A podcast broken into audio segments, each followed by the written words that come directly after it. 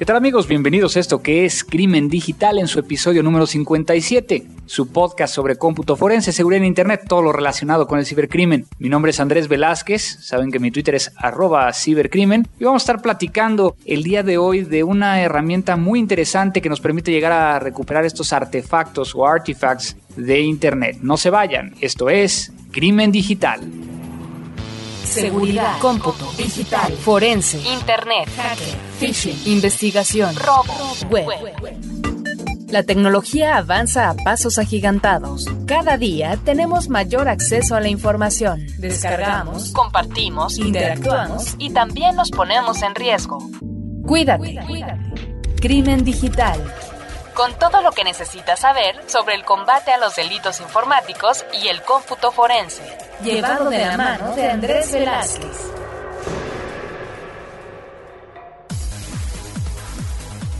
Pues sí, seguimos aquí haciendo podcast, aunque estemos de viaje, aunque estemos en otro lugar. Ahora me tocó estando en Miami, tratando de terminar aquí unos pendientillos a altas horas de la noche, pero a final de cuentas, pues compartiendo todo lo que ha estado sucediendo alrededor de este gran tema. Como ustedes sabrán, como ustedes han estado siguiéndonos en, Twitter, ya como que hemos restablecido las comunicaciones con todos ustedes. Es por ello que quiero agradecerles a todos los que han estado contactándonos por todas estas formas que tenemos, ya sea nuestro correo electrónico, contacto arroba crimendigital.com, vía la página crimendigital.com, en la liga de iTunes, directamente, que lo pueden llegar a encontrar como Crimen Digital. Si tú estás escuchando este podcast y dices, ¿por qué no veo los nuevos podcasts directamente en mi feed de, cualquier herramienta que ocupen para escuchar los podcasts? Es porque la cambiamos hace un par de meses y entonces tienen que volverse a suscribir para ver los nuevos episodios cuando vayan saliendo. También recuerden que tenemos el, Twitter arroba Crimen Digital, donde pueden llegar a, mandarnos todas estas comunicaciones que estamos viendo, así como nuestro Facebook crimen digital. Pues dentro de la página, en este último episodio que tuvimos a eh, Chris Tippich hablando un poquito acerca de estaciones forenses y de, su empresa Digital Intelligence, tenemos muchos comentarios que nos dejaron. Muchas gracias a, a Maricé, a Karen Galarza, a Andrés Tobar, Blas Fernández, Ashley Ramírez, Eleison, Jorge Hugo Ruiz, Miguel Zapata, que se tomaron el tiempo de enviarnos una pequeña comunicación vía esta página. Muchas gracias a todos ustedes que nos hacen el favor de seguirnos escuchando y de impulsarnos a que sigamos haciéndolo. Lo nuevo.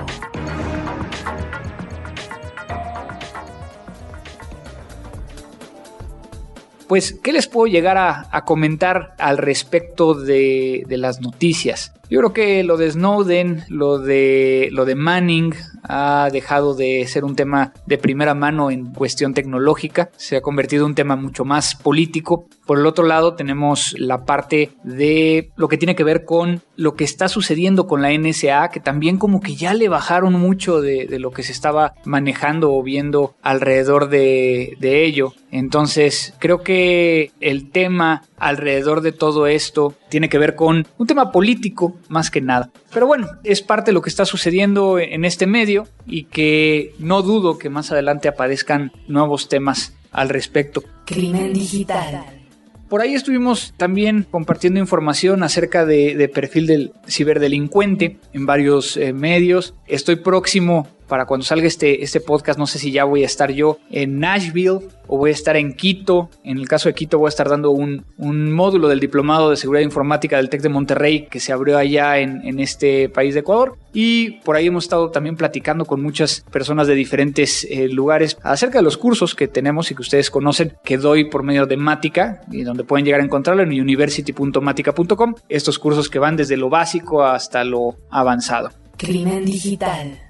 Muchos me han estado preguntando con respecto a, mi participación en Campus Party, en la edición en México, ahorita en estas fechas. Y pues lo único que puedo llegar a decirles es de que lamentablemente, y bueno, como eh, se han dado las cosas con, Campus Party, me avisaron dos semanas antes de, cuando estoy grabando, es realmente como tres semanas antes del Campus Party, cuando mi agenda ya estaba ocupada con otros compromisos y es por ello que, que, bueno, aunado a lo que ustedes ya conocen y que se encuentra en mi blog, pues ha hecho que de alguna manera yo me dedique a los compromisos que, tengo, que en algunos casos son conferencias que tengo con universidades y en otros casos son temas que tengo que ver eh, directamente relacionados al negocio y son reuniones y, diferentes cosas, por lo que de alguna manera creo que desde un punto de vista completamente personal, si yo ya tenía comprometido esas fechas y, y, ciertos elementos que tengo en mi agenda, pues no se me hacía una buena onda estar cancelándolos para, para cambiarlos. Crimen digital.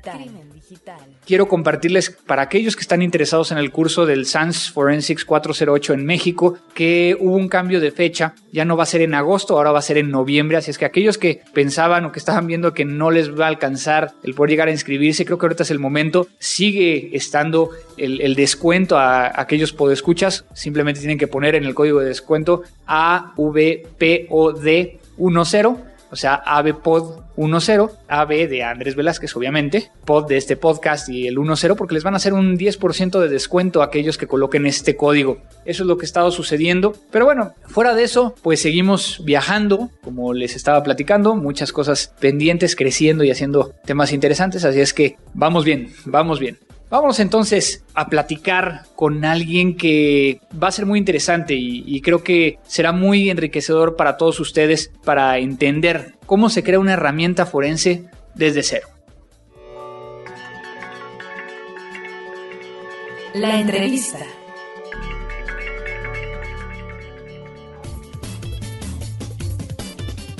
Jad, muchas gracias por estar en este podcast que como hemos platicado y te he platicado, se llama Crimen Digital y es en español, así es que antes de, iniciar cualquier cosa, ¿te sabes algunas palabras en español que puedas compartir con nosotros? bueno, antes que nada, gracias por invitarme. Solo me sé algunas palabras, pero son más bien relacionadas con la bebida, así que tal vez no sean muy útiles para esta entrevista. Uh, Está bien. No, muchas gracias ya por estar aquí. Normalmente en este podcast hacemos que nuestros invitados se presenten, que hablan acerca de lo que han hecho y bueno, en, el caso tuyo no es la excepción. ¿Puedes llegar a platicarnos un poquito de, quién es Jad? Sure. Yeah, so my name is Jad Saliba and I'm currently the uh, I'm the founder and CTO of Magnet Forensics and uh, we used to be called Jad Software if some of you are familiar with that name. Claro, mi nombre es Jad Saliba. Soy fundador y director de tecnología de Magnet Forensics, que solía llamarse Jad Software, y puede que algunos de ustedes estén familiarizados con ese nombre. Mi historia, brevemente, cuando era adolescente estaba aprendiendo programación y jugando con cosas de bajo nivel del disco duro. Fui a la escuela para aprender ciencias computacionales y trabajé en la industria de tecnologías de la información por un tiempo. Siempre quise ser policía y me metí en eso poco después de salir del colegio. Fui policía por siete años, trabajé en la unidad de crímenes tecnológicos, como le llamamos en Canadá, e hice muchos exámenes forenses en computadoras, teléfonos celulares y cosas así. Y mientras estaba ahí, detecté la necesidad de un software que pudiera recuperar cosas como el chat de Facebook, el historial de los navegadores, artefactos de redes sociales, cosas de esa naturaleza. Y no había un software que fuera bueno haciendo eso.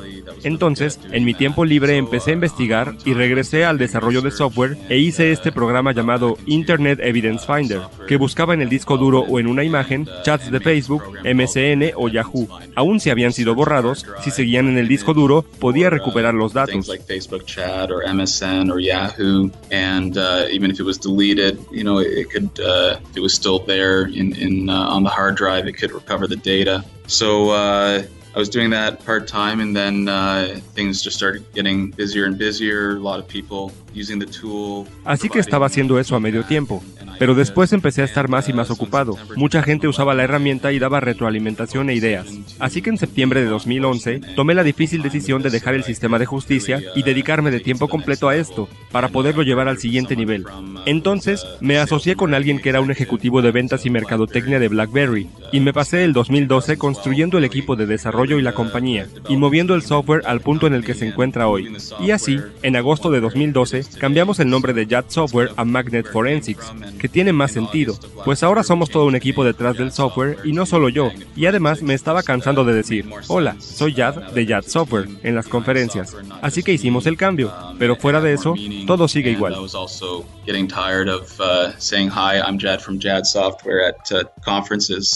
we, we, we made the change. Uh, but other than that, uh, everything is still the same today. Creo que acabas de platicar algo muy impresionante, muy interesante, ya que no es común, al menos desde mi punto de vista, que puedas llegar a encontrar oficiales, gente de gobierno que esté dedicado completamente a ello, que pasen tiempo, tiempo que, es personal, haciendo una herramienta y, más aún compartiéndola, ¿no? Porque al final de cuentas, IF es una herramienta la cual parte del, trabajo tiene que ver con las pruebas, estar buscando los pequeños artefactos. Todo esto lo hiciste tú, ¿cierto? Yeah, I mean, it was something that I, I that interested me then and, and, it still does. I'm very sí, es algo que me interesó en ese momento y que aún me interesa. Me intriga mucho poder encontrar formas de recuperar datos que parecen haberse ido, pero de alguna manera todavía están por ahí en alguna parte del disco duro. Me ayudó en mi trabajo y quise ayudar a otros que estuvieran haciendo lo mismo en la parte de procuración de justicia, así que al principio lo regalé tanto como pude. Era algo que quería hacer para ayudar a otras personas, y nunca pensé que llegaría tan lejos. Simplemente era algo que me interesaba y que quería hacer.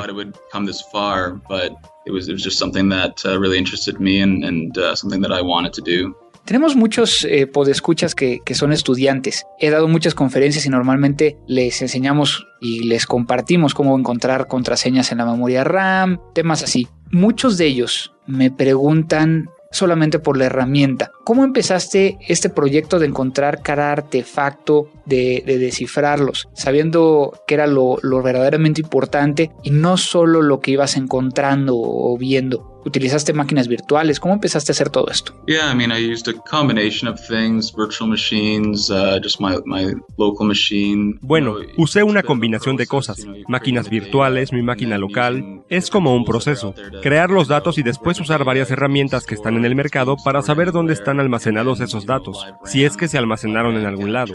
Después viene la memoria RAM, capturas en vivo de la RAM, pues si los datos no se van al disco duro, estarían en la memoria temporal. Pero después, el trabajo primordial es investigar si hay alguna manera confiable de recuperar los datos de la RAM o de donde sea.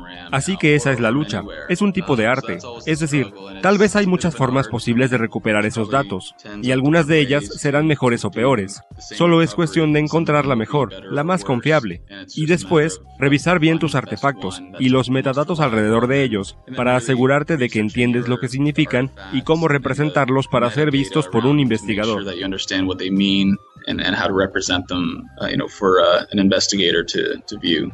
Hemos estado hablando de artefactos, es muy raro, por lo menos en español es muy frustrante porque no podemos llegar a, a traducir artifacts en, en, español, llamamos artefactos, así que tenemos que usar este lenguaje. Right. Claro. Tú siendo un experto en todo esto, ¿qué es un artefacto? ¿Qué, qué es un artifact? Uh, an artifact is just uh, some data that Los artefactos son ciertos datos que fueron dejados por un programa o un proceso y que contienen información acerca de, por ejemplo, lo que estaba haciendo un usuario o sobre qué estaba chateando. O puede ser algo tan simple como qué estaba pasando en ese momento en el sistema. Pero básicamente son datos que se quedan en el disco duro, ya sea que se almacenen en un archivo o en algún otro espacio, o solo en la RAM, y que normalmente no están en un formato perfecto para extraerlos, sino que debes procesarlos para visualizarlos adecuadamente. Pero los datos están ahí. Todo ha cambiado en el campo de investigación. Antes solíamos procesar todo, hacer búsquedas basadas en archivos en lugar de pequeñas partes de información. Creo que en la actualidad los artefactos son uno de los primeros pasos, algo que nos da mucha eh, tema de dónde investigar. ¿Qué piensas de todo esto? Que finalmente creo que tú hiciste parte de esta contribución al mundo forense. Yeah, I mean, uh, there's a lot to be told, especially today and in the last, you know, five years. From internet artifacts, so data left behind when, when you're uh, on the sí, internet. hay mucho que decir en especial en los últimos cinco años acerca de artefactos de Internet, datos que quedan cuando estás en Internet, ya sea buscando en algún lugar, chateando o solo viendo páginas web. Así que la información que puedes adquirir de esos datos puede ayudarte a enfocar tu investigación o a descubrir áreas en las que debes escarbar a mayor profundidad manualmente para encontrar más información por tu cuenta. Así que nuestra herramienta ayuda con eso. Es algo que mucha gente decide usar al inicio de su investigación. Primero corren Internet Evidence Finder en la imagen del disco duro y basados en los resultados dirigen su investigación o encuentran dónde deberían ir más allá.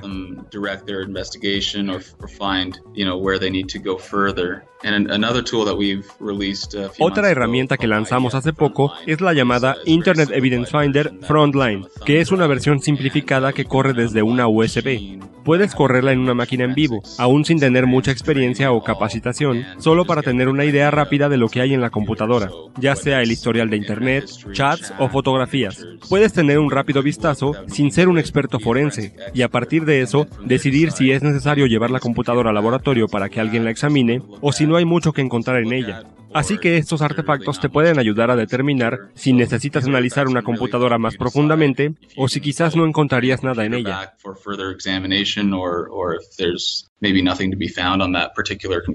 Es muy interesante ver cómo puedes utilizar la herramienta en, muchas formas y también quiero recordar y, y si nos cooperes aquí platicando acerca de estas herramientas gratuitas que también tienen ustedes. ¿Estas herramientas fueron también creadas por ti o tenías la idea y hiciste que tu equipo empezara a trabajar en ella? ¿Cómo, cómo sucedió? Yeah, the free tools uh, I've kind of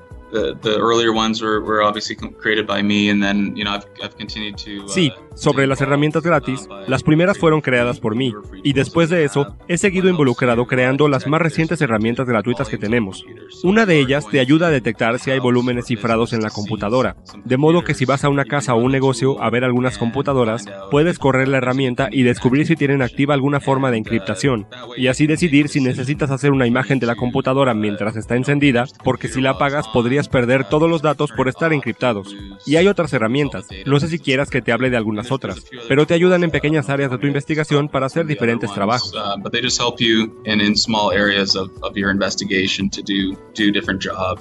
Ya realmente tengo que agradecerte por este tiempo. Tengo que recordarte que estoy muy agradecido de que en una de las conferencias de la Asociación Internacional de Crímenes eh, de Alta Tecnología en, Estados Unidos, en estas conferencias donde tuve la oportunidad de dar y estoy, sigo dando conferencias, tú fuiste uno de los que además de mandarme un mail estuviste ahí presente y hiciste preguntas y demás. Muchas gracias por, por todo esto. Pero bueno, ¿cuál es tu perspectiva sobre América Latina? Um, well, I mean, uh, we have some bueno, tenemos algunos clientes ahí, pero esperamos conseguir más e involucrarnos más en el área.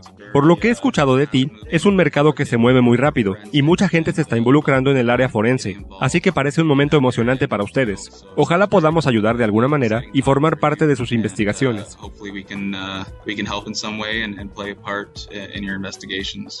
Muchas gracias, Jazz, de nuevo. ¿Algo más que quieras agregar? Solo quiero de nuevo darte las gracias por tenerme en tu podcast. Ha sido un gusto encontrarnos ya varias veces en diferentes conferencias y espero que podamos seguir en contacto. Uh, gracias por este tiempo. ¿Cómo pueden contactarte nuestros podescuchas? ¿Tienes una cuenta de Twitter? ¿Dónde pueden llegar a contactarte? Yeah, I have a Twitter account. It's jad at magnet. Sí, tengo una cuenta de Twitter, arroba magnet, o pueden escribirme directamente si gustan a jad.magnetforensics.com. Y por favor visiten nuestro sitio web, prueben la más reciente versión de Internet Evidence Finder, que ahora tiene soporte para imágenes de Android y iPhone, y les daremos 30 días gratis para que lo prueben. Esperamos que la gente disfrute eso también. Estoy seguro que mucha gente va a descargar esta prueba gratis de 30 días y podrán enviarte información. Muchas gracias, Jazz. Gracias, Andrés.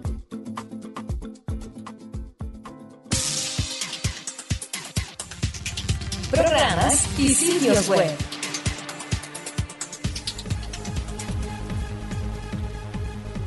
Hace un par de semanas Ricardo Guido me envió un tweet con esta liga que es linkedinforensics.com. Esta es una herramienta que sirve principalmente para realizar investigaciones alrededor de esta red social, si le podemos llamar de alguna manera profesional, que es LinkedIn. y que nos permite llegar a identificar sospechosos, buscar contenido y hacer búsquedas sobre ciertas palabras. Algo muy interesante creado por Aventis Forensics en, en Inglaterra y que bueno, yo personalmente no he tenido el tiempo de revisarlo. Ricardo nos comenta que probó la primera versión con algunos errores, pero que al parecer ya están solucionados. Por lo tanto, es la recomendación de esta emisión.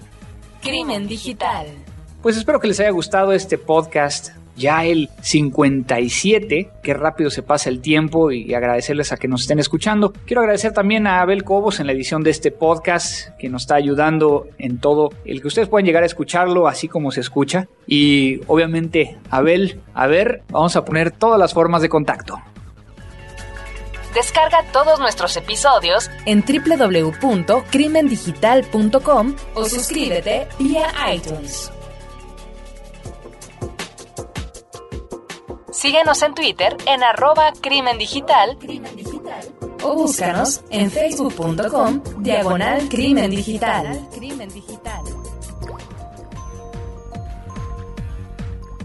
Pues con esto terminamos este nuevo episodio, recordándoles que pueden llegar a donar directamente en la página si así lo, lo desean. Quiero agradecerle particularmente a uno de nuestros podescuchas desde San Vicente Chicoloapan en el Estado de México, a Miguel Ángel Zapata. Muchas gracias por la donación que hace a este podcast. Y bueno, recordarles a todos ustedes que a veces me tardo, pero al final del día siempre tenemos mucha información para ustedes Recuérdenme o, o, mándenme directamente, ya sea en la página o vía al Twitter, cuáles son los temas que les gustaría llegar a escuchar o algunos debates, o si quieren que alguien en particular de los que hemos estado entrevistando lo volvamos a invitar con algún tema en particular para poder llegar a compartirlo con todos ustedes. Esto buscando que ustedes puedan llegar a tener más información. Y si quieren que platique acerca de un tema en particular, algún cómo se investigaría algún caso, con mucho gusto lo podemos llegar a hacer. Muchas gracias a todos ustedes por estarnos escuchando. Esto fue Crimen Digital. La tecnología avanza más y más cada día. Pero ahora ya estás preparado. La mejor información sobre cómputo forense y seguridad informática solo aquí, en www.crimendigital.com. Te esperamos en nuestra siguiente emisión.